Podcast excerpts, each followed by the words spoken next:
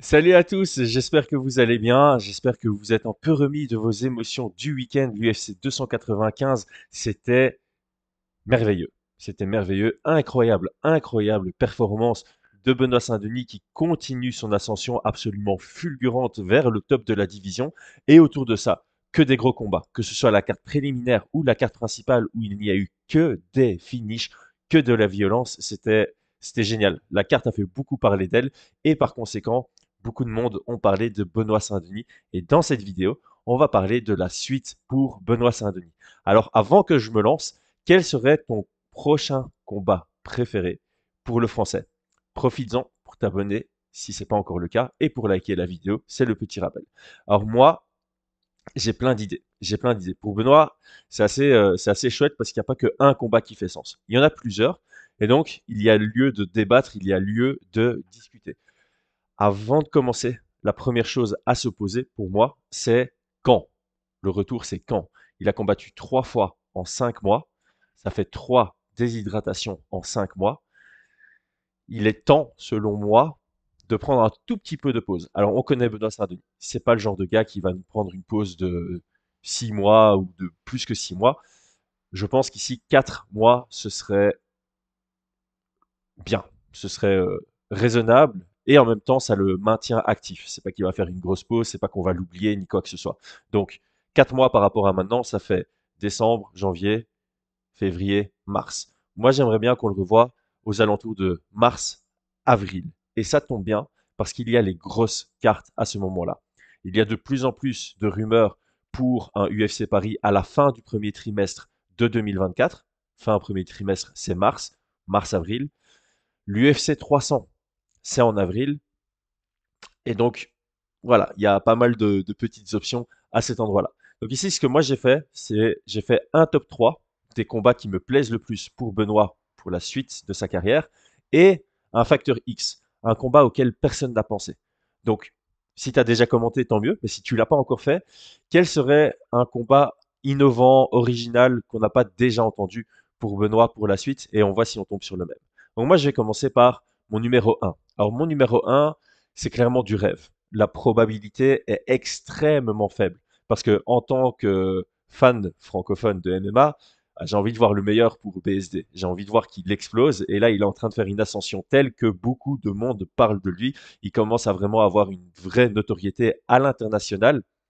Et en plus de ça, il a ce mental de guerrier. Il a cette envie de combattre constamment. Il, combat euh, comme s'il n'y avait pas de demain il offre du spectacle à, chacune de ses sorties. Le mec était favori à 65-35 contre le 14e de la division alors que lui était en dehors du top 15. C'est rare. Et en plus de ça, il ressemblait à quelqu'un qui était à 80-20 dans la cage.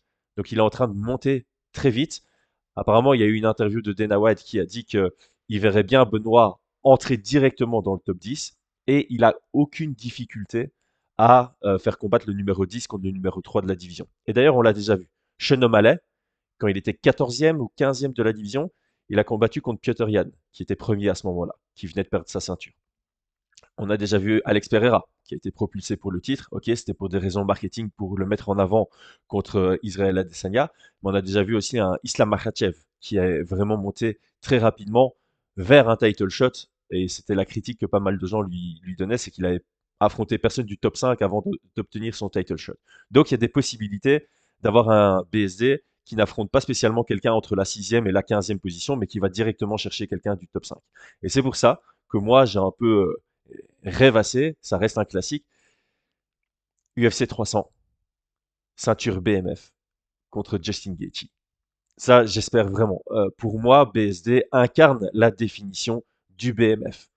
Or, c'est vrai, à l'international, BSD, il lui manque peut-être encore deux combats à l'UFC pour vraiment que tout le monde soit euh, au courant de qui est Benoît Saint-Denis auprès des casus. Et on sait très bien que c'est l'UFC, ce qui compte, c'est la quantité, c'est la quantité de fans. Il n'est pas encore, voilà, il, a, là, il a de nouveau explosé sur ses trois derniers combats. Il a vraiment fait parler de lui, mais il n'est pas encore à un niveau stratosphérique où euh, on le connaît comme un Dustin Poirier, comme un Justin Gaethje, comme un Ned Diaz, comme un Conor McGregor. Ceci étant dit, voilà, moi, je trouve personnellement que ça a encore du sens Euh, on a une grosse ascension du, côté de BSD. Il refuse rien, il combat tout le temps, il combat d'une manière spectaculaire. Contre Justin Gaethje sur papier, ça exciterait les fans, il n'y a rien à faire. Et à l'UFC 300, ils ont besoin de faire une grosse carte. Et sur cette grosse carte, je peux facilement voir la ceinture BMF en jeu. Et par conséquent, je peux imaginer l'UFC accepter de faire ça pour Benoît Saint-Denis. Donc ça, c'est mon numéro 1. Mais on sait que c'est très peu probable. Et comme c'est très peu probable, j'ai un numéro 2 qui est peut-être le choix le plus probable, mais qui dépend essentiellement de si l'UFC revient prochainement à, Paris. Donc si on a un UFC Paris, disons, en avril, ce serait Mateusz Gamrot. Pour moi, c'est celui qui fait le plus de sens pour euh, BSD d'un point de vue sportif, d'un point de vue classement. Mateusz Gamrot, je vais regarder maintenant, il est en numéro 6 dans la division.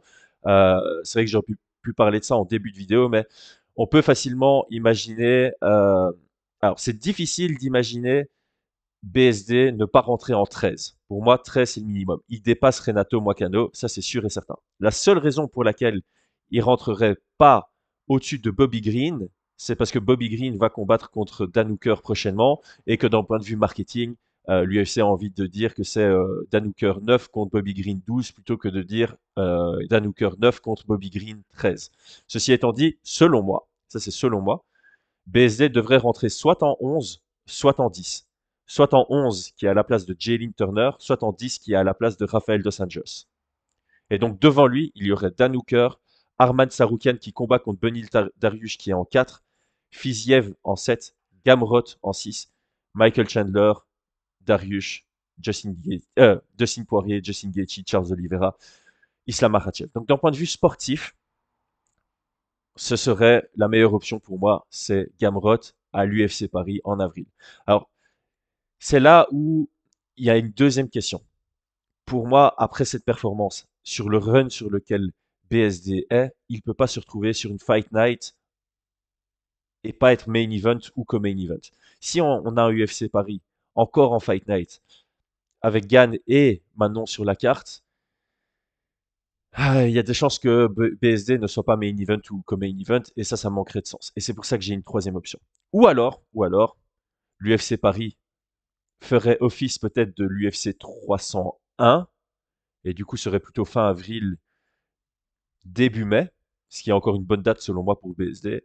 Et dans ce cas-là, ben voilà, il est sur un pay-per-view en main card juste derrière deux éventuels title shots. On peut vraiment imaginer une carte. Hein. Si l'UFC Paris représente l'UFC 301, on pourrait très bien avoir Gann pour la ceinture intérim contre Aspinal, Manon pour la ceinture intérim contre Blanchfield, et du coup un BSD contre un Gamrot. Et ça, ce serait nos trois derniers combats et ce serait absolument merveilleux comme carte et ce serait pas impossible vu à quel point Paris crée un certain engouement.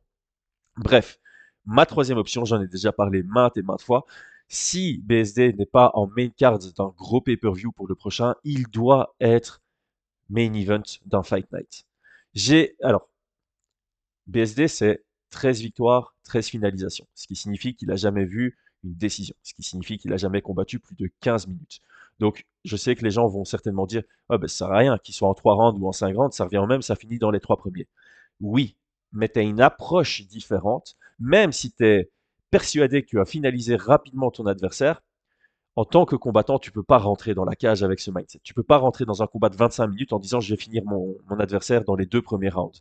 Tu dois avoir ce, cette possibilité dans ta tête qui est réelle de bah, si le mec survit, si peu importe, s'il est bien préparé, si on arrive dans le quatrième round, que se passe-t-il?